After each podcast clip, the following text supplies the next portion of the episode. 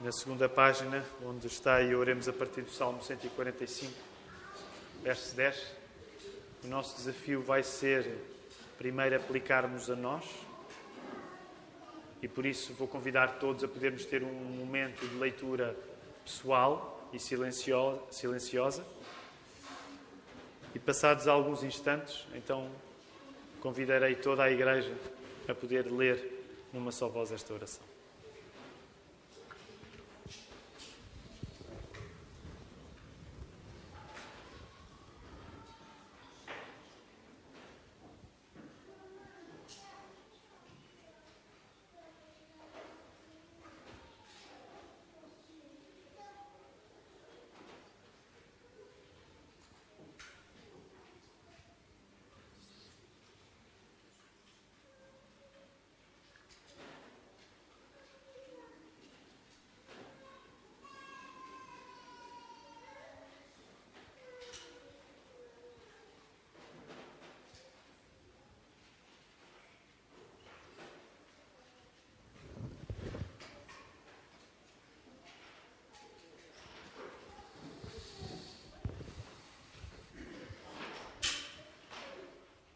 Enquanto corpo de Cristo, vamos ler juntos.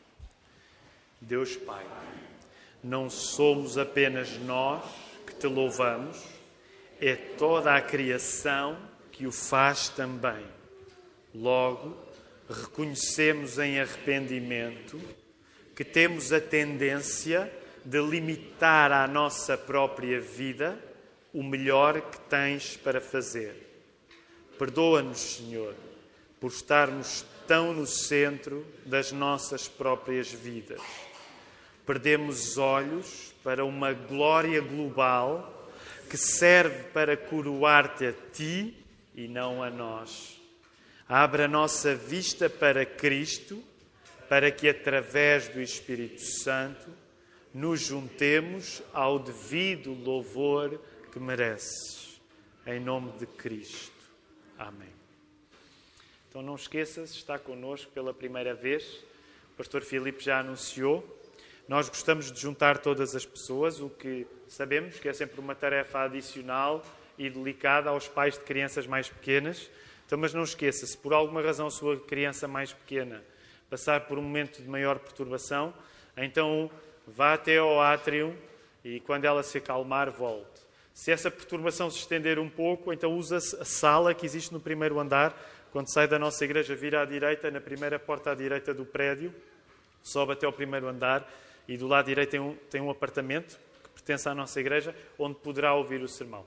Agora, faça isto apenas em caso de necessidade, porque o nosso objetivo é, de facto, irmos habituando os nossos pequenos também a conseguirem estar no culto.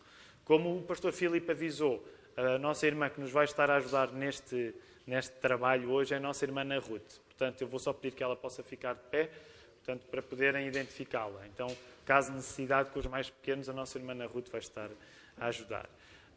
Se não tem uma Bíblia, nós gostaríamos de lhe oferecer.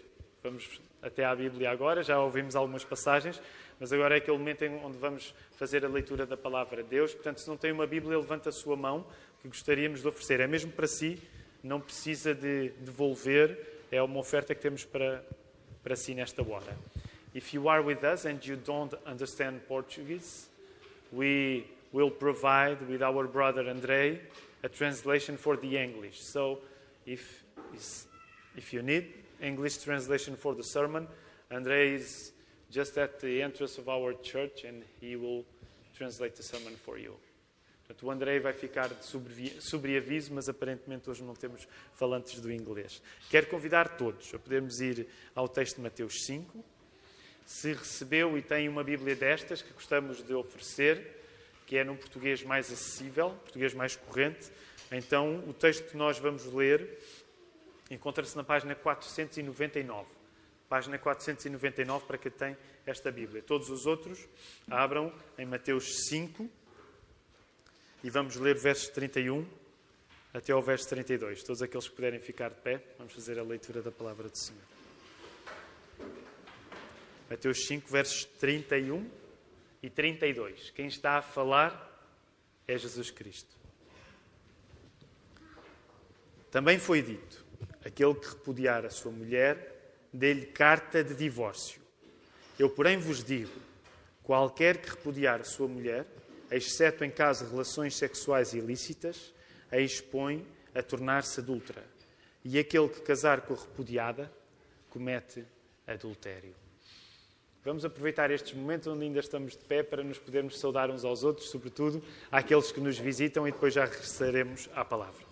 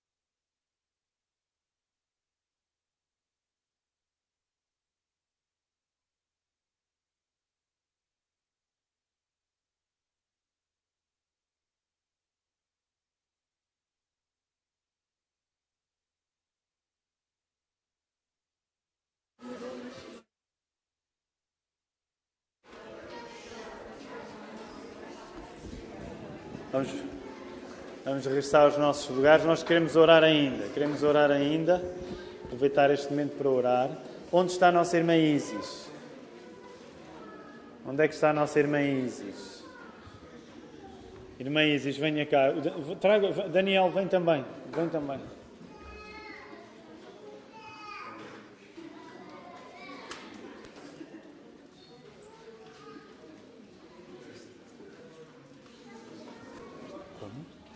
faz mal, não faz mal. Oração muito grande. A irmã, a Isis estava a dizer que o pastor Filipe já tinha orado, mas não faz mal voltar a orar, porque efetivamente este será o último domingo em que vocês estarão connosco, certo? E então nós queremos. A Isis e o Daniel vão ter com o Mário, o pai da família, a Bruxelas. E Deus vai dirigi-los agora a partir de Bruxelas, é verdade? Então, novamente estamos naqueles momentos que nós, por nós, preferíamos que não existissem, é? que as pessoas ficassem sempre connosco. Mas sabem quem manda? É Deus. E por isso Deus espalha os seus filhos um pouco por todo o mundo. Mas nós nunca queremos largar ninguém, e mesmo que já tenhamos orado por eles, queremos aproveitar simbolicamente este momento e orar pelo, por toda a família. Pelo Mário, pela Isis e pelo Daniel. Pedir a Deus que aclare o caminho à frente deles que a bênção que eles têm sido para nós, que eles possam ser em Bruxelas. Querem dizer alguma coisa? Só se quiserem, não são obrigados. Força. É, provavelmente chorando. É, nós, quando a gente veio para cá, o Mário veio primeiro, né? E a gente orou para Deus, para Deus mostrar onde a gente devia congregar.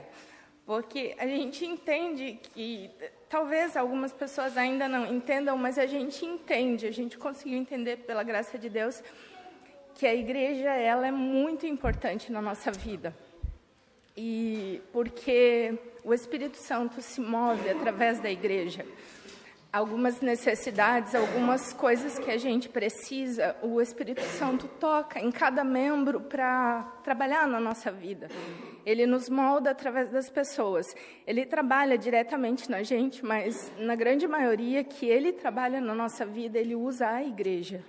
Não só a pessoa do pastor, mas cada membro, às vezes a gente acha que a gente não contribui, que a gente não, não faz a diferença, mas não é verdade porque a obra não é nossa, a obra é do Espírito Santo que habita em nós. Então, muitas vezes a gente acha que não faz diferença, mas um abraço, uma palavra que a gente fale para um irmão que para a gente parece que não, não fez nada, mas era aquilo que o Espírito Santo queria. Então eu louvo a Deus pelo tempo que nós estivemos aqui, porque fomos muito edificados, não só pelos pastores, pelas famílias dos pastores, mas por cada membro, por cada abraço, por cada palavra que nós recebemos aqui. Obrigada. Ainda por cima, tivemos a bênção de, de batizar o Daniel, então, deixa-nos contentes. Foi o pastor Filipe. Vamos ficar em pé, vamos orar.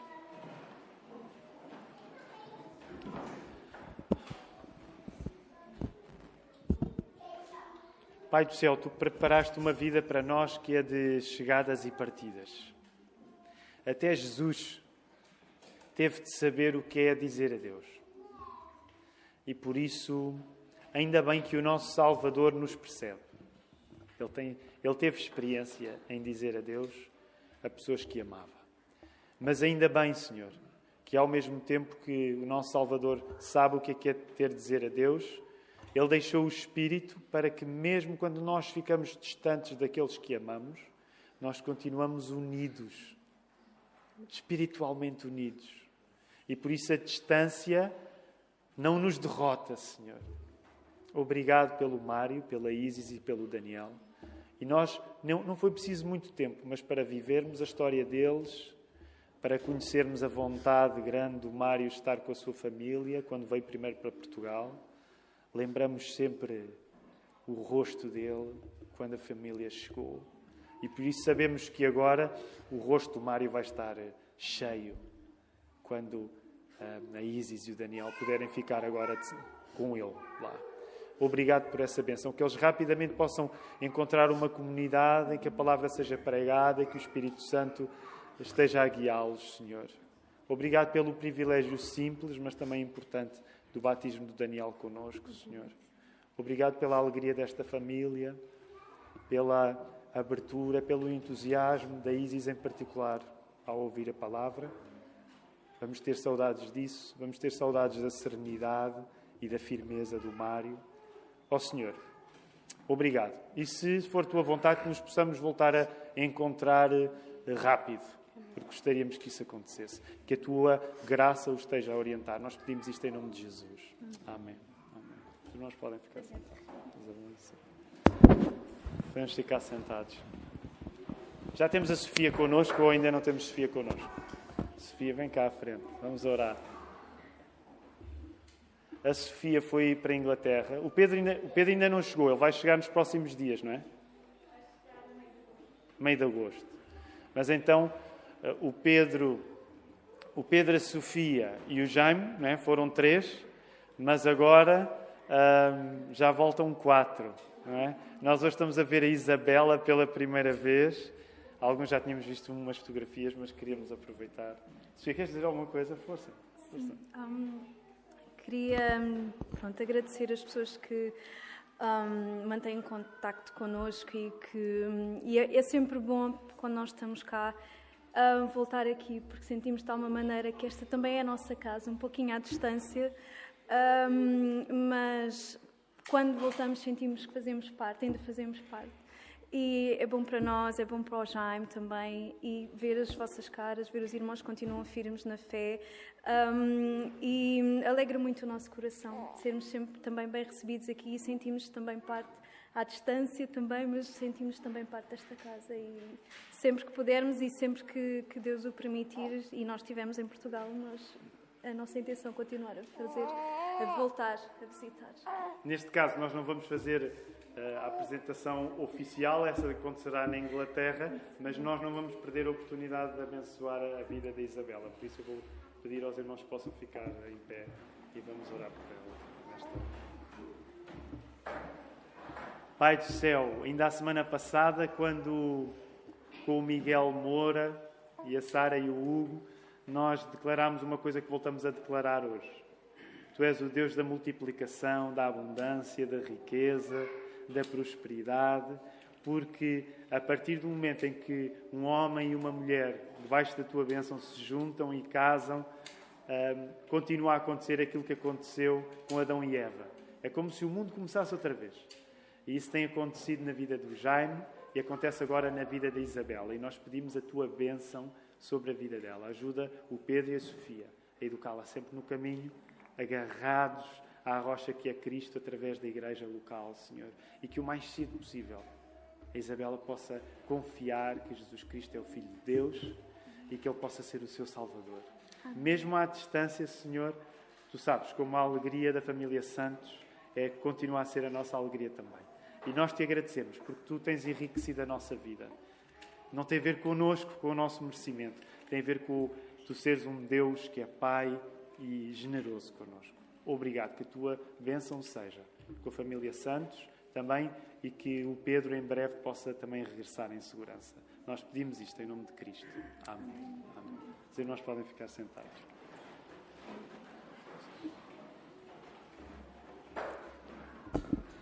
Não há mais nenhum bebê que tenha nascido esta semana? Eu não me importava. Sou, acho que sou o tipo de pregador que. Podíamos fazer isto sempre. Este. E este não está? Ui, este está off? Vamos então voltar até à palavra. Hoje uh, temos um sermão sobre divórcio. É daqueles assuntos que nós pregamos porque Jesus pregava sobre ele. E então somos uma igreja que gosta de escolher grandes porções da Bíblia e lê-las e metemos-nos nesta grande empreitada que foi começar a ler o Sermão do Monte há uns meses, há uns meses valentes, começámos a ler o Sermão do Monte e o nosso plano é ler o Sermão do Monte todo. Portanto, isto provavelmente vai levar algum tempo, na medida em que são três capítulos, Mateus 5, 6 e 7, e ainda nem sequer chegamos ao final do 5. E porque estamos a ler o Sermão do Monte, nós vamos ler todas as palavras do Sermão do Monte. Quer aquelas onde às vezes nos pode apetecer e termos já o apetite aberto, quer as outras, que são assuntos que às vezes podem ser mais delicados para nós, mas nós confiamos que a palavra é o poder de Deus na nossa vida. Concordam? E por isso, mesmo quando toquem assuntos delicados, assuntos nos quais nós muitas vezes já tivemos uma experiência má, já pecamos, mas sabem, não se concentrem no pregador, não se concentrem no vosso receio. Concentrem-se na palavra que dá vida. Sabem, a palavra fez vida em Jesus. E as palavras que Jesus nos deixa são vida para nós. E por isso nós queremos ir para este assunto. Antes disso, queremos lembrar as beatitudes, as bem-aventuranças. Nós temos um exercício de memorização. O Ricardo já está a demonstrar essas bem-aventuranças para as podermos dizer de cor é um desafio que nós colocamos aos irmãos. Não é obrigatório, naturalmente, ninguém é obrigado a ter de, de decorar as bem-aventuranças, mas se o quiser fazer, é uma maneira de as colocar no coração. Então vamos a isso? Ricardo, podes tirar? Vamos tentar dizê-las de cor. Vendo Jesus as multidões, subiu ao monte e, como se assentasse, aproximaram-se os seus discípulos. E ele passou a ensiná-los, dizendo: Bem-aventurados os humildes de espírito, porque deles é o reino dos céus. Bem-aventurados os que choram, porque serão consolados. Bem-aventurados os mansos, porque herdarão a terra. Bem-aventurados os que têm fome e sede de justiça, porque serão fartos. Bem-aventurados os misericordiosos, porque alcançarão misericórdia. Bem-aventurados os limpos de coração, porque verão a Deus. Bem-aventurados os pacificadores, porque serão chamados filhos de Deus. Bem-aventurados os perseguidos por causa da justiça, porque deles é o reino dos céus. Bem-aventurados sois quando por minha causa vos injuriarem e mentindo Ok, deixem-me fazer a paragem. Já a semana passada é uma maldição, agora é sempre aqui. Bem-aventurados sois quando por minha causa vos injuriarem vos perseguirem e mentindo disserem todo o mal contra vós. Regozijai-vos e exultai, porque é grande o vosso galardão nos céus. pois assim perseguiram aos profetas que viveram antes de vós. Muito bem, vamos então, depois de recitadas as bem-aventuranças, vamos colocar-nos aí de novo no verso 31 e 32. Mateus 5, 31 e 32. Volta a ler o texto. Associe o texto aos quatro versos anteriores. Nós hoje só lemos estes dois porque queremos dedicar-nos só à questão do divórcio. O título do sermão é Jesus e o divórcio, mas leia os quatro versos anteriores, nesta hora, rapidamente, para estar contextualizado.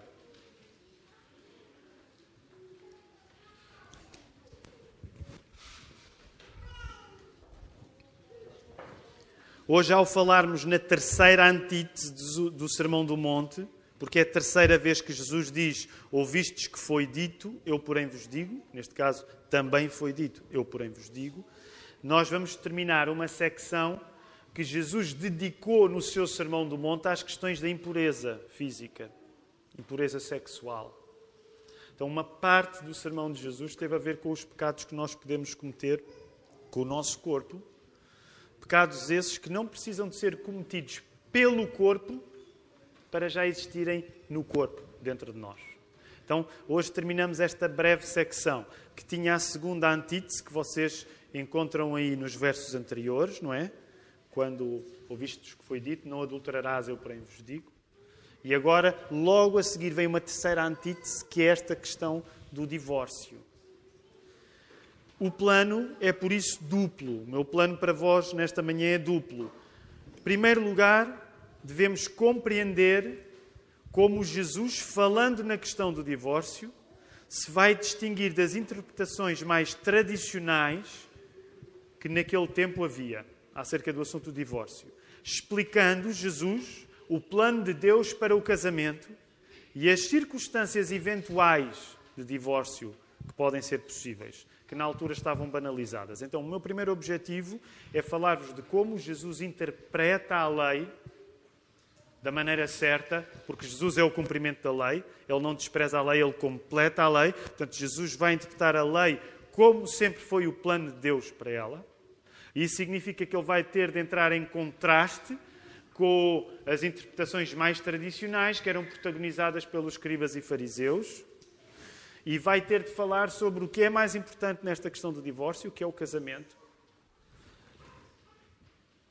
Num contexto em que o divórcio estava completamente banalizado.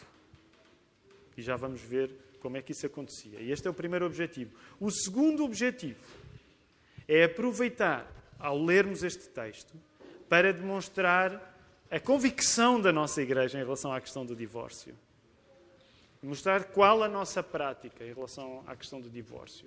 Nestas alturas é, é útil aproveitar para dizer, não esqueça, sobretudo se ainda conhece mal a nossa igreja. No site igrejadalapa.pt nós temos a nossa declaração de fé, que podendo ser um pouco extensa, e às vezes desanimar as pessoas quando chegam lá, declaração de fé e vem um texto tão grande, mas é um texto onde nós declaramos aquilo em que queremos. E por isso é um texto onde nós continuamente remetemos as pessoas quando elas nos fazem perguntas, está bem? Não há problema nenhum em fazer perguntas, mas se tiver a oportunidade de antes passar pelo site e ver a declaração de fé, se calhar há perguntas que já vão ser respondidas lá. E é por isso que nós temos uh, gosto em termos a declaração de fé bem preto no branco, bem visível, para que a pessoa que conhece esta igreja entenda.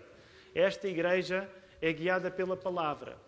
Claro, como existem muitas interpretações da palavra, as declarações de fé são, são objetos para organizar a nossa apresentação daquilo que nós queremos a partir da palavra. E, portanto, as coisas fundamentais estão lá. Ainda assim, hoje, ao falar do divórcio, podemos ir um pouco mais fundo, tocando em questões que, por exemplo, não estão completamente uh, detalhadas na nossa declaração de fé. Em primeiro lugar, como vos disse, nós precisamos de entender como é que Jesus interpreta a questão do divórcio. E para percebermos como é que Jesus interpreta a questão do divórcio, nós temos de dar um mergulho no contexto do divórcio no tempo de Jesus. Em primeiro lugar, devemos entender que o espaço que o Velho Testamento dava para o divórcio estava, no tempo de Jesus, a ser, a ser alargado sem grande critério.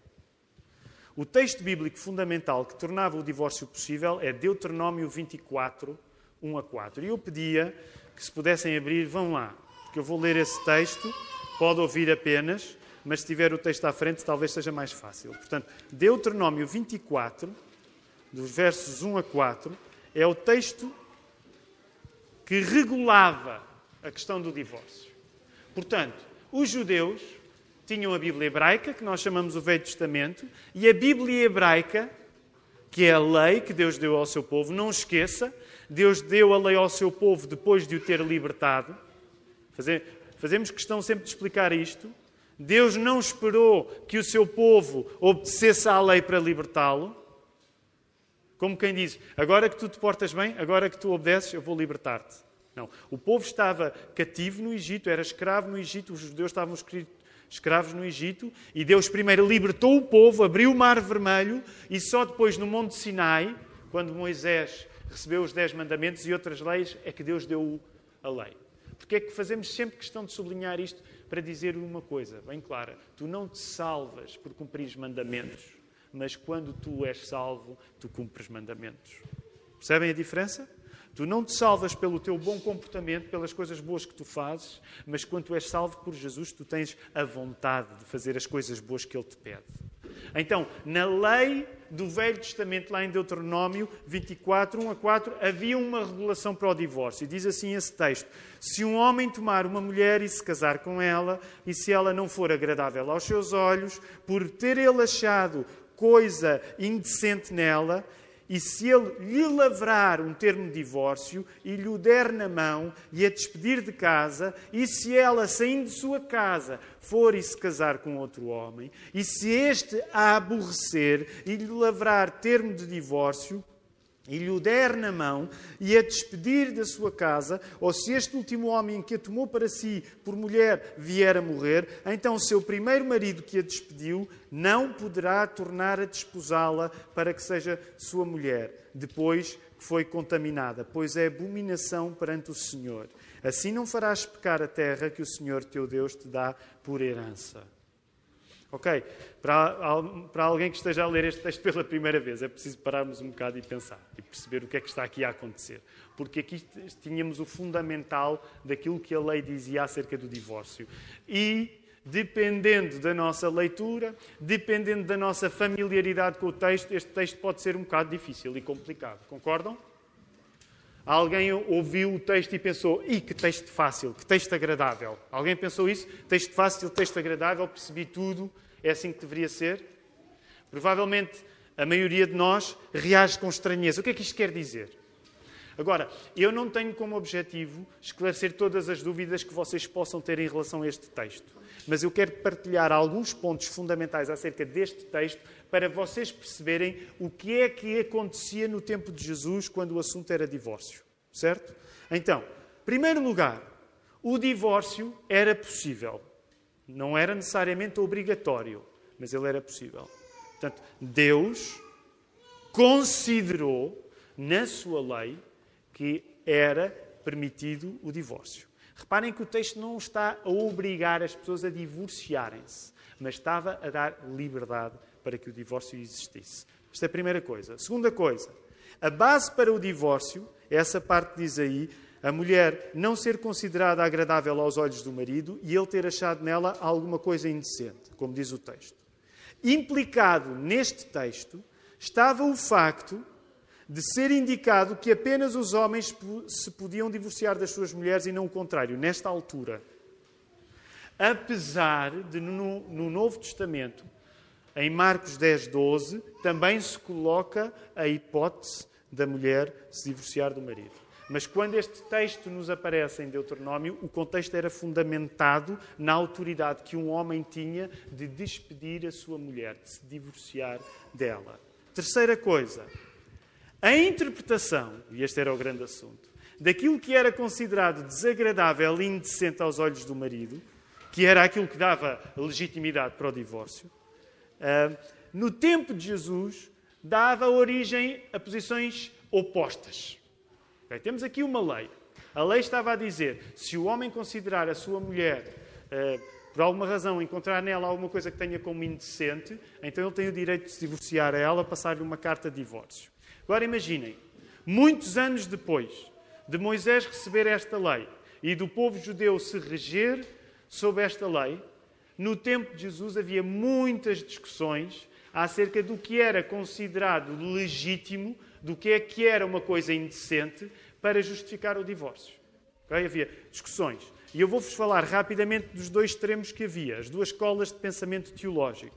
Havia a escola de pensamento teológico chamada Shammai, que era a mais conservadora, era a que atraía mais, por exemplo, os fariseus, que estavam, nesse sentido, eram mais conservadores, usando a nomenclatura atual, estavam mais à direita, e considerava, quando eles liam Deuteronômio 24, 1 a 4, eles consideravam esta ideia do, da coisa indecente, consideravam que a razão, a coisa indecente que estava em causa, que permitia um divórcio, era o adultério.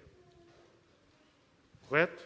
Portanto, a escola Shammai era mais conservadora e dizia assim: aquilo que a lei quer dizer, quando usa estas palavras, é que a coisa indecente que o marido pode achar numa mulher e ser razão para ele se divorciar é se ela adulterar. Isto era o que defendia a escola Shammai.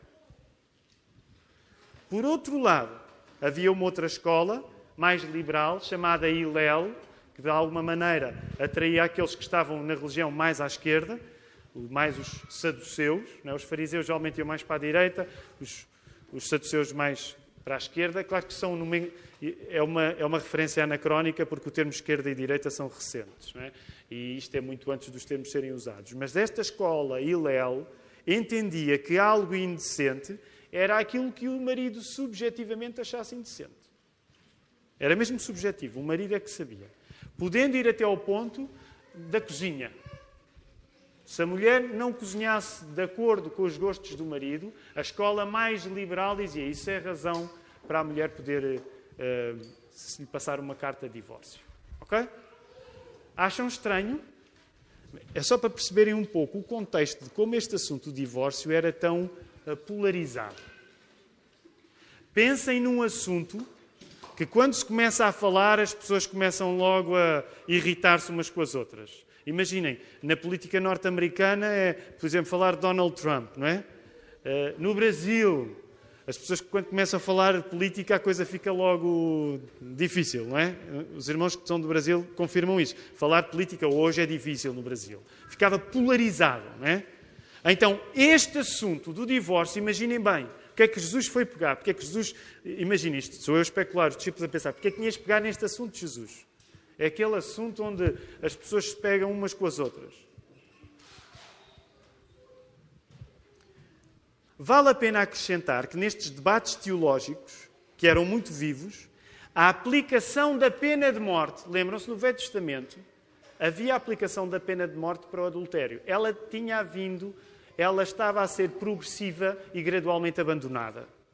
Portanto, a pena de morte por adultério estava, já não era uma coisa como tinha sido no passado. Agora é preciso só aqui fazer um à parte para nós percebermos o que é que esta lei nos pode estar a querer dizer. Que é a lei do divórcio. Voltem a colocar os vossos olhos lá em Deuteronômio 24, porque eu sei que podem parecer coisas complicadas. Eu vou, vou tentar despachar primeiro as coisas complicadas para irmos para as coisas simples.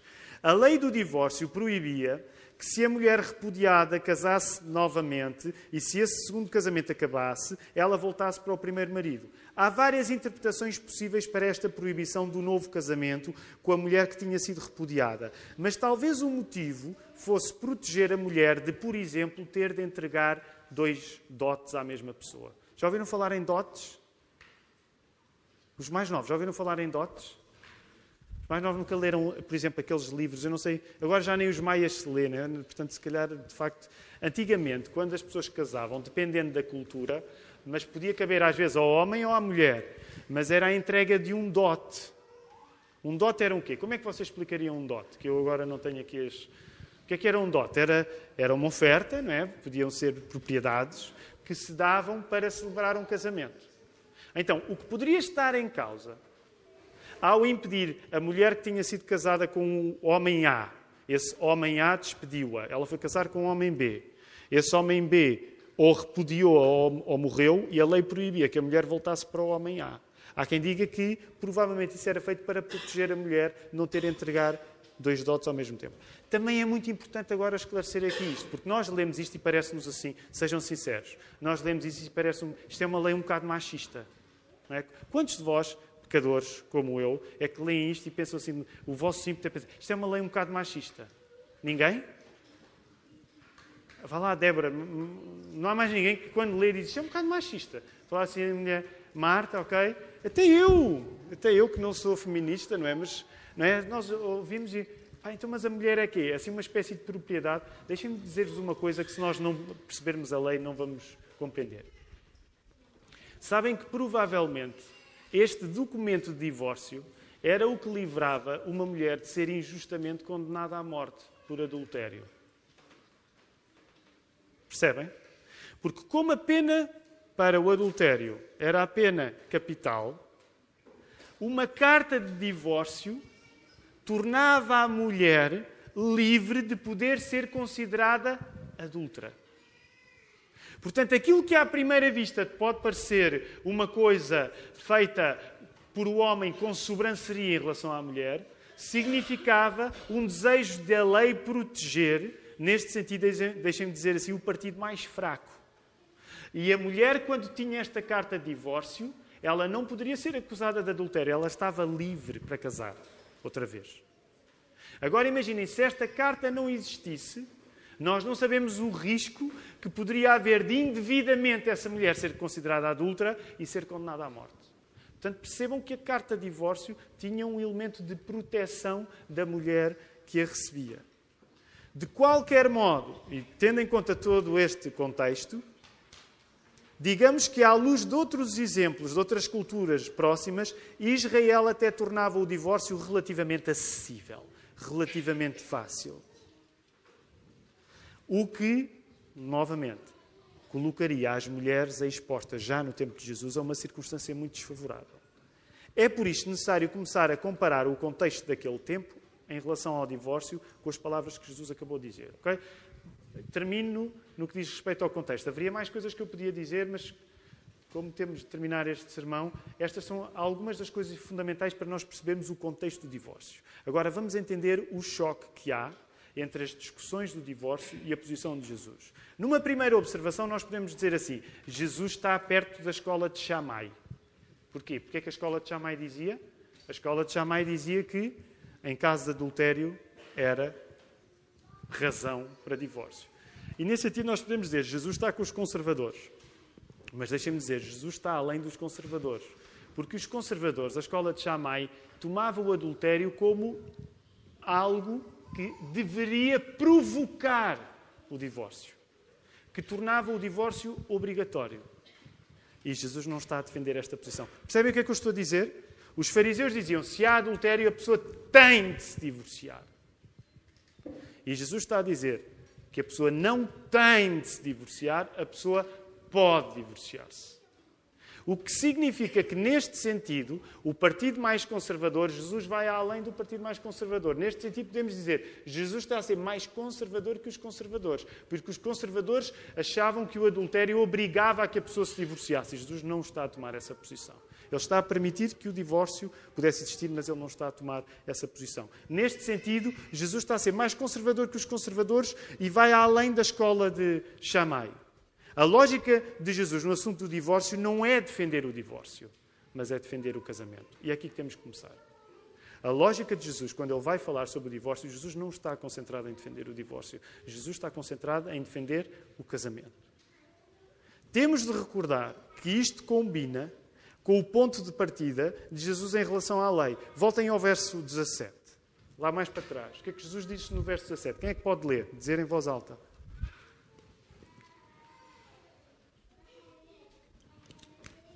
Força, sem hesitação, alguém leia, verso 17.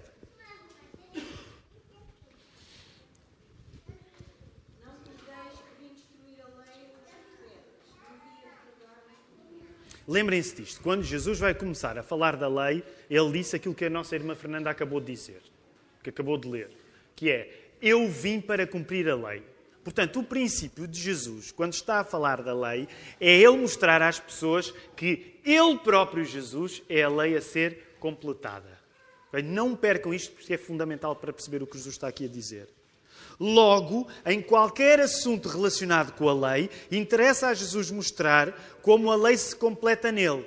e não pôr-se Jesus a usar a lei para completar os interesses dos homens. E eu aqui vou estabelecer esta dicotomia para que tu possas compreender porque é que Jesus discute esta questão e outras com os escribas e com os fariseus. Os escribas e os fariseus, no geral, eles usavam a lei para completar os seus próprios interesses. Jesus usa a lei para explicar que a lei se completa nele mesmo. Percebem a diferença? Jesus não vai usar a lei como os escribas e os fariseus usavam para terem as suas vontades feitas. Porquê? Porque Jesus é a própria lei a ser cumprida. O que não faltava naquela época era homens que usavam a permissão do divórcio para se servirem da lei para interesse próprio. Agora imaginem um pouco, e nós nas semanas anteriores estivemos a falar sobre assuntos complexos, sobre maus desejos, sobre homens a desejarem mulheres indevidamente no seu coração. Imaginem os exageros que estavam a acontecer nesta altura. Quem tinha a posição mais liberal, imaginem, tinha a sua mulher, começava, permita uma expressão, a fartar-se da sua mulher, olhava para outra. A lei era ótima, ele servia-se da lei, interpretando-a incorretamente, mas ele servia-se daquilo que a lei permitir para saltar de mulher para mulher. E a mulher não tinha como poder fazer nada, porque ele invocava o princípio, se fosse qual fosse, que ele tinha achado alguma coisa indecente na mulher. Portanto, imaginem como o divórcio estava a ser livre. As mulheres ficavam nas mãos da concupiscência dos desejos dos maridos, fossem eles bons desejos ou maus desejos. Por isso mesmo é que Jesus está a dizer, permita uma expressão, alto e para o baile. O divórcio não é para isto. Jesus está a rejeitar este esquema e mostra que o que interessa é entender a lei como algo que serve Jesus, que é o verdadeiro legislador. E o legislador original, que agora convoca as pessoas que seguem o seu reino, que é o assunto do Sermão do Monte, que tinha sido anunciado no Velho Testamento. Muito resumidamente, a lei do divórcio estava a ser interpretada de uma maneira que servia os interesses dos homens. Mas o valor do casamento serve os interesses do Rei Jesus, sendo um exemplo da relação entre Deus e o seu povo. A lei do divórcio estava a ser interpretada de um modo em que os homens faziam o que queriam, a seu belo prazer, para o seu próprio interesse. E Jesus está a dizer: vocês estão a fazer isto errado. O que interessa é o casamento, porque quando tu percebes o casamento, tu percebes o tipo de relação que eu estou a estabelecer com o meu povo desde sempre. Por isso, o assunto do casamento tem a ver com o assunto principal, do Sermão do Monte, que é o assunto do Reino de Deus. Também por esta razão, o Velho Testamento usava o adultério como um símbolo da infidelidade do povo judeu com Deus. Quando vocês vão ler, eu li há pouco tempo, na minha leitura anual da Bíblia, passei pelos uh, profetas menores. E a parte complicada, já tenho partilhado isto convosco, a parte complicada quando se vai aos profetas menores é que parece que não, que não, parece que não há esperança é castigo e castigo, e Deus a dizer: Eu vou destruir, eu vou destruir, eu vou destruir. Também é verdade que diz: Eu vou guardar, eu vou livrar, eu vou salvar, mas no geral a maior parte do texto é passada a falar em destruição. Concordam comigo ou não? Vocês já uma vez recomendaram um profeta menor a alguém que está desanimado? Pá, vai ler, pá, 12 livrinhos são pequeninos, são, vão animar o teu espírito. Alguma vez disseram isso? Não, porque a linguagem é uma linguagem de o povo judeu é a noiva e a noiva anda a portar-se mal. A noiva de Deus, o povo judeu, depois não é, não é, renovado na ideia da igreja, a noiva anda a portar-se mal e por causa disso a noiva, basicamente a linguagem é esta, a noiva é adulta. É por isso que a linguagem é bem drástica dos profetas menores e dos profetas maiores também. Quando vocês vão ler Ezequiel, vão ler a Olá e a Olibá, que são duas mulheres, e esse capítulo 17, creio eu agora estou a falar de cor, e é um dos piores capítulos, mais, não é pior toda a Bíblia é inspirada, mas é dos capítulos mais difíceis de ler, porque fala, tu és uma mulher que vai com todas, e vais com aquele, e vais com o outro, e nós uh, ficamos meio arrepiados, não é? Agora é a altura em que os pais estão a os ouvidos aos filhos, para, para os filhos não irem, ah, é já esse que eu quero ler. Mas, de facto, há partes na Bíblia em que o tipo de argumento que está a ser estabelecido é: vocês, povo, são uma mulher que vai com todos. E eu tratei de, eu tratei de ti quando tu não eras ninguém, e tu, em vez de guardares para mim, foste com todos. E essa é uma linguagem hoje muito gráfica e ofensiva. Porquê? Porque na Bíblia, no Velho Testamento, o adultério é o símbolo do nosso pecado. Das pessoas que deviam pertencer a Deus, mas que se afastam dele. Percebem? Por isso é que não fazia que o povo de Deus estivesse a pegar numa coisa que era o símbolo do mal e usá-la para seu belo prazer. E era isso que estava a acontecer. A consequência deste princípio é que Jesus está interessado em preservar casamentos, não terminá-los. Jesus quer preservar casamentos, não quer terminá-los. Deus quer preservar casamentos, não quer terminá-los.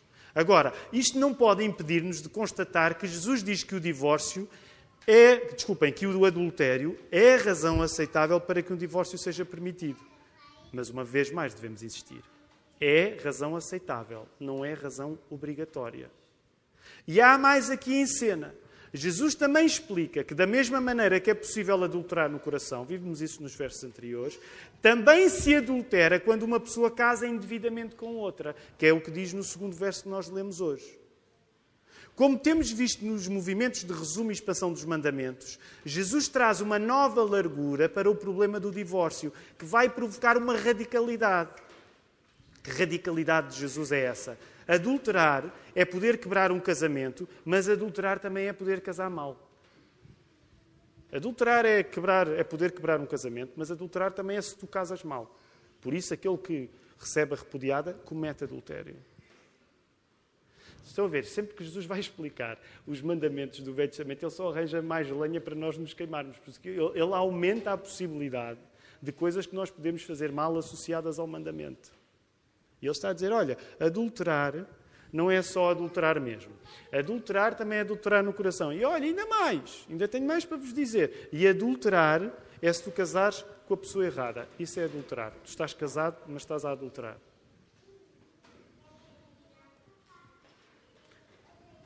O essencial é compreender que Jesus expõe a questão do divórcio, admitindo apenas em caso de adultério e encontrando o adultério num casamento feito sem legitimidade. Isto é o essencial. Percebe isto? O que é que está aqui a acontecer? Eu estou a resumir.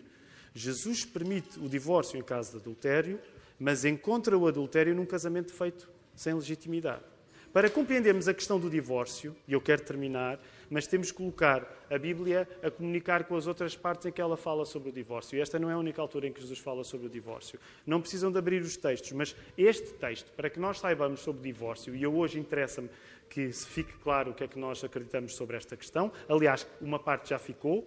Jesus diz que o divórcio é permitido por razões de adultério. Jesus não diz que ele é aconselhado, mas ele é permissível.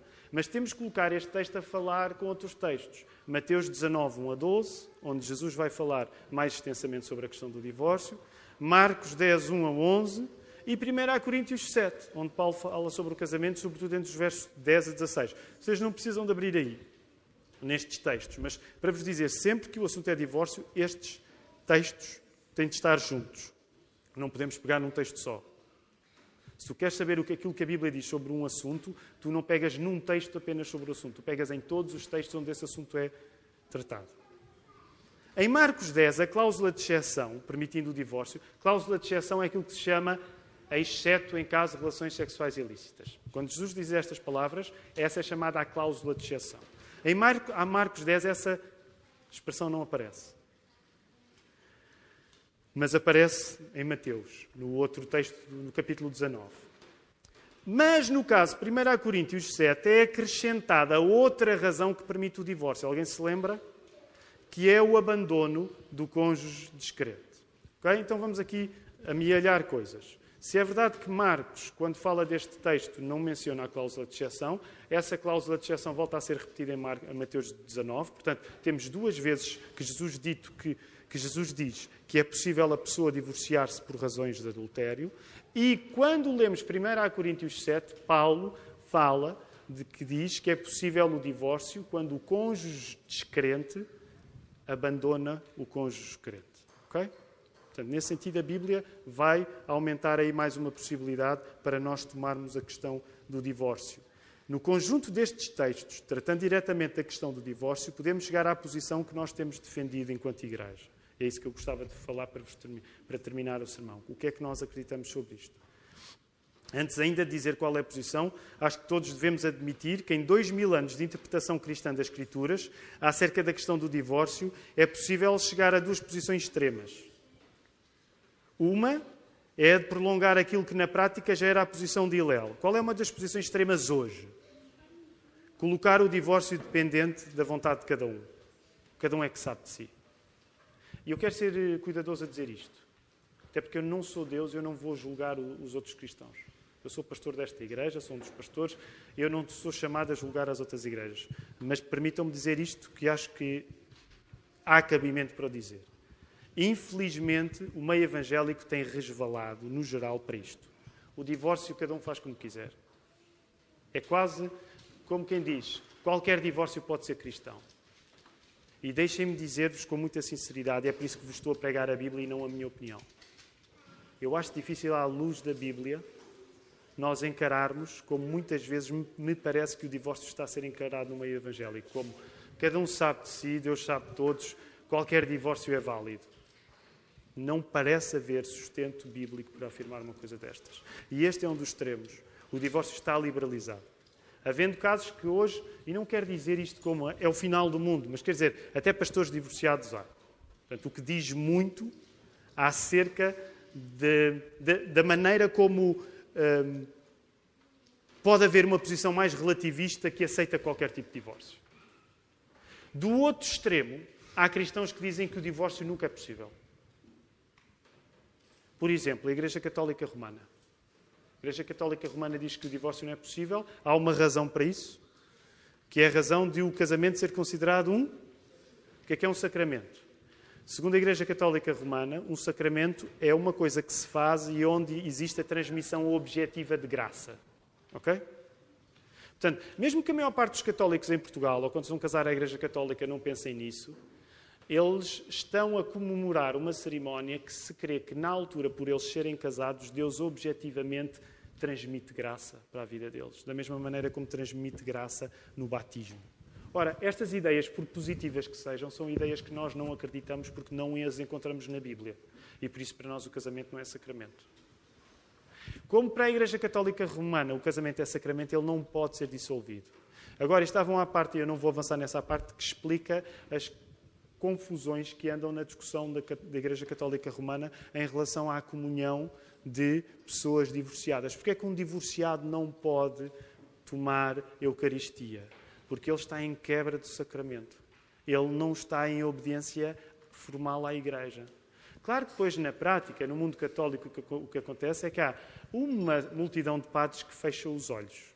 E pessoas divorciadas acabam por comungar da Eucaristia. Mas, segundo a interpretação católica romana dos textos que nós estamos a ler, eles acham que o divórcio nunca é válido e por isso há discussões dentro da Igreja, ou em setores mais progressistas, para tornar de alguma maneira possível que a Eucaristia seja dada a pessoas divorciadas. Por outro lado, no meio evangélico também há pessoas que não acreditam que o casamento seja, seja um sacramento, mas que acham que o divórcio nunca é possível. Eu vou dizer um dos meus queridos, que é, é quase um papa para algum de nós, o pastor John Piper é, defende esta posição, que o divórcio nunca é possível. E muitos de nós amam o pastor John Piper, mas deixem-me dizer,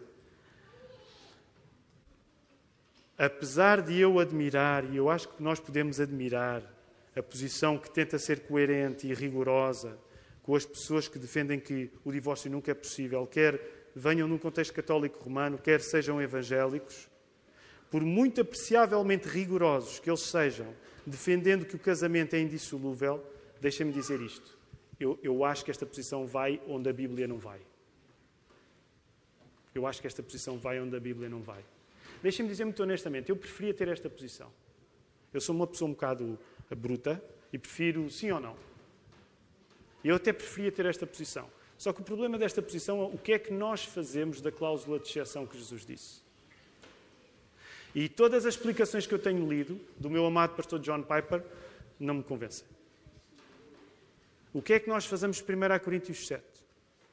por muito que eu ache apreciável e por muito que eu gostasse de ter esta opinião, que dissesse assim: o divórcio nunca é permitido, Jesus deu uma cláusula de exceção e Paulo, em 1 Coríntios 7, ele parece estender o caminho.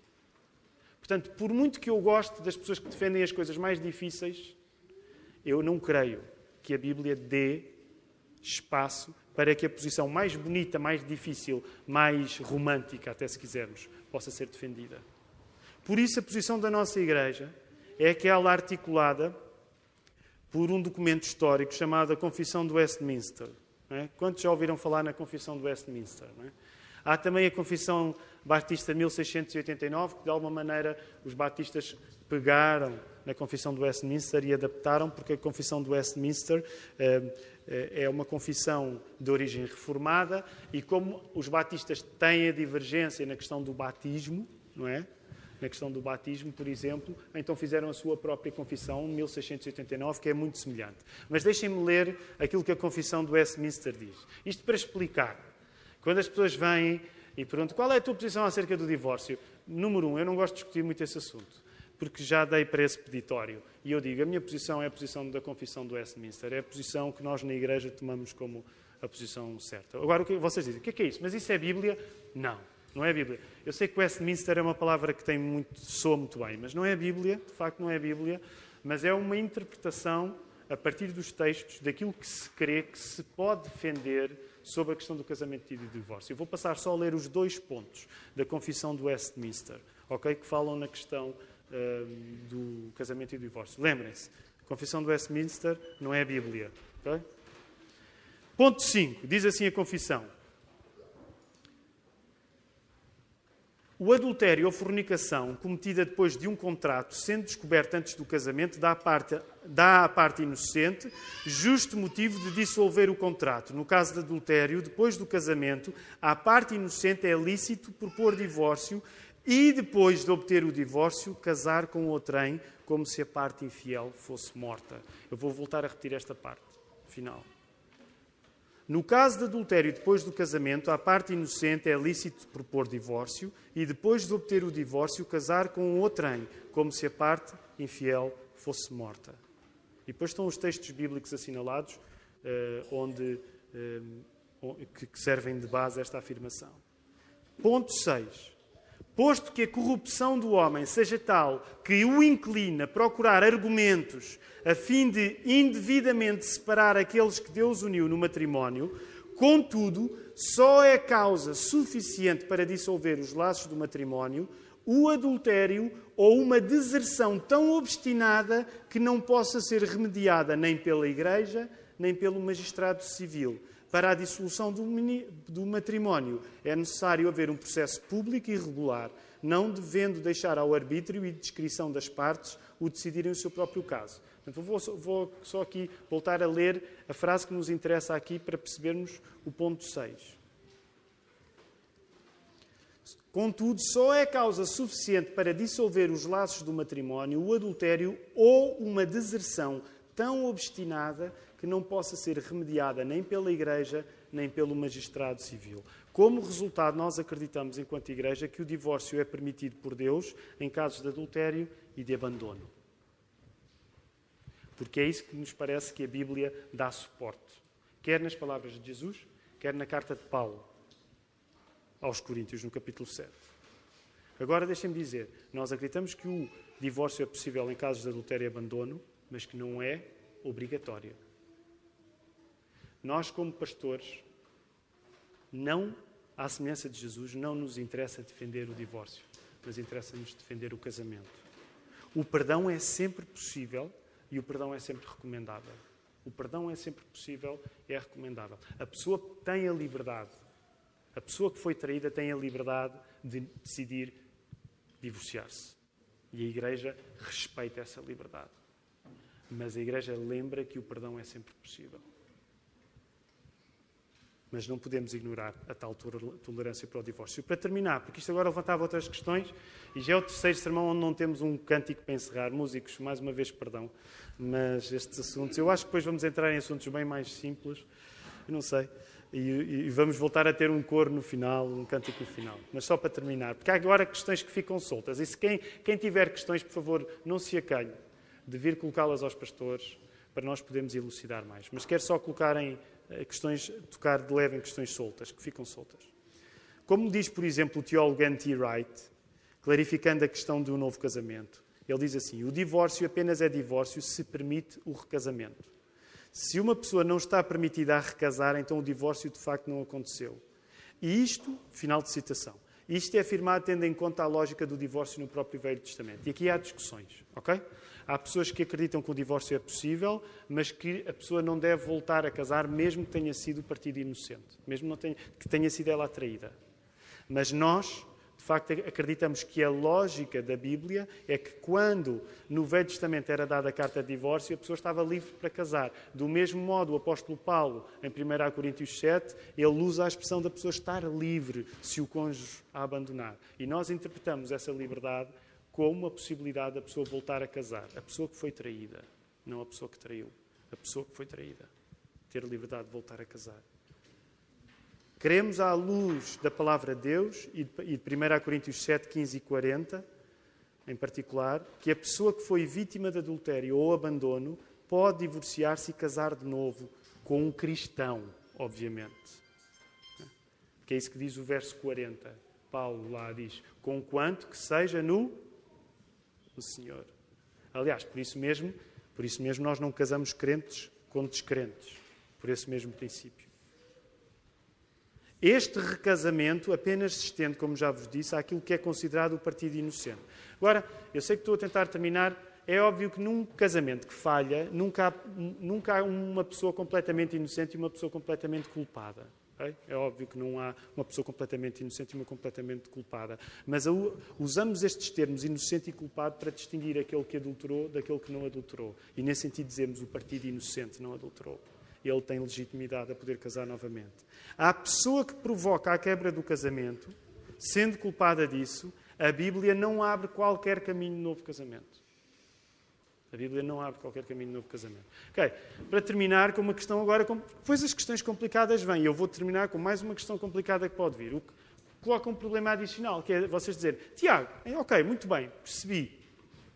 E espero que seja que a persuasão seja feita pelo Espírito, não por mim. Mas vocês podem dizer assim: ah, então o que é que vamos fazer com as pessoas que fizeram maus casamentos, que, por exemplo, adulteraram e que casaram outra vez, mas, mas já são casadas outra vez e quando chegam à igreja já são casadas outra vez? Aliás, é público. Nós, no início da história da nossa igreja, tivemos um caso destes que vocês podem ouvir o testemunho destas pessoas porque está na conta de YouTube da nossa igreja. O que é que se faz quando o culpado voltou a casar. O, a igreja diz: Olha, acaba isso tudo e tu vais voltar para a tua mulher de origem e tu acabas isso tudo e vais voltar para a tua mulher de origem. É uma questão muito complicada. Deixem-me dizer: a Bíblia, não, a Bíblia não responde, mas nós acreditamos, e é este o princípio que queria partilhar convosco, que não se recuperam alianças quebradas, quebrando novas alianças. Percebem o que é que eu quero dizer? Imagina as pessoas que chegam aqui que já se casaram mal, elas não vão resolver o mal que fizeram destruindo a aliança que, entretanto, contraíram. Por isso, uma pessoa que tenha casado mal, a Igreja aceita isso, permita uma expressão, como um mal menor. Porque temos que seria um mal maior se a pessoa voltasse agora a quebrar mais outra união para ir procurar uma coisa que nem sequer teria a certeza que era a possibilidade da reconciliação com o primeiro. Percebem o que eu estou a dizer ou já está mesmo em chinês? Percebem o que eu quero dizer? Por isso assumimos nesta questão do divórcio que nenhum cristão tem como gabar-se da sua posição. Este é um assunto que nós devíamos viver com convicção e muita humildade. Muita humildade. Esta é a posição da nossa igreja, da Igreja da Lapa, e nós queremos vivê-la com convicção e com muita humildade, porque sabemos pela nossa própria experiência a dor envolvida, os pecados cometidos. Este é um assunto que nós devemos ser sempre bastante cuidadosos, mas temos convicções, porque a Bíblia nos leva a isso. Que em tudo isto, Deus nos ajuda a ser uma comunidade que afirma e luta fundamentalmente pelo casamento. Porque é o casamento que ilustra o amor sacrificial de Jesus pelo seu povo e não o divórcio. E aqui eu termino. É por isso que nós queremos lutar sempre pelo casamento. Porque o casamento é uma imagem do amor que Deus tem por nós. E o divórcio não. Que o Senhor nos ajude. Vamos ficar em pé?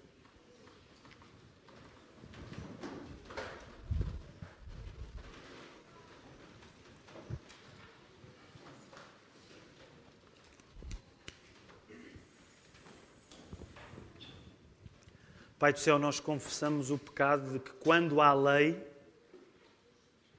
uma parte de nós começa logo a ver como é que vai dar para fintá-la.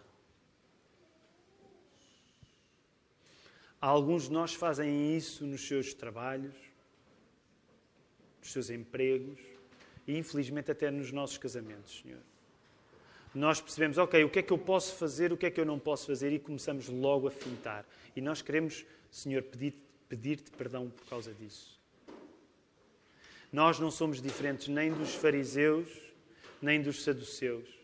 Nós usamos os teus mandamentos para nos afirmarmos a nós próprios quando os teus mandamentos existem para afirmar o nome do teu Filho Jesus. E por isso nós queremos pedir com humildade, porque ninguém tem um casamento perfeito. O casamento é uma fábrica de santificação e cometemos tantos erros nos nossos. Nós queremos confessar os erros que cometemos nos nossos.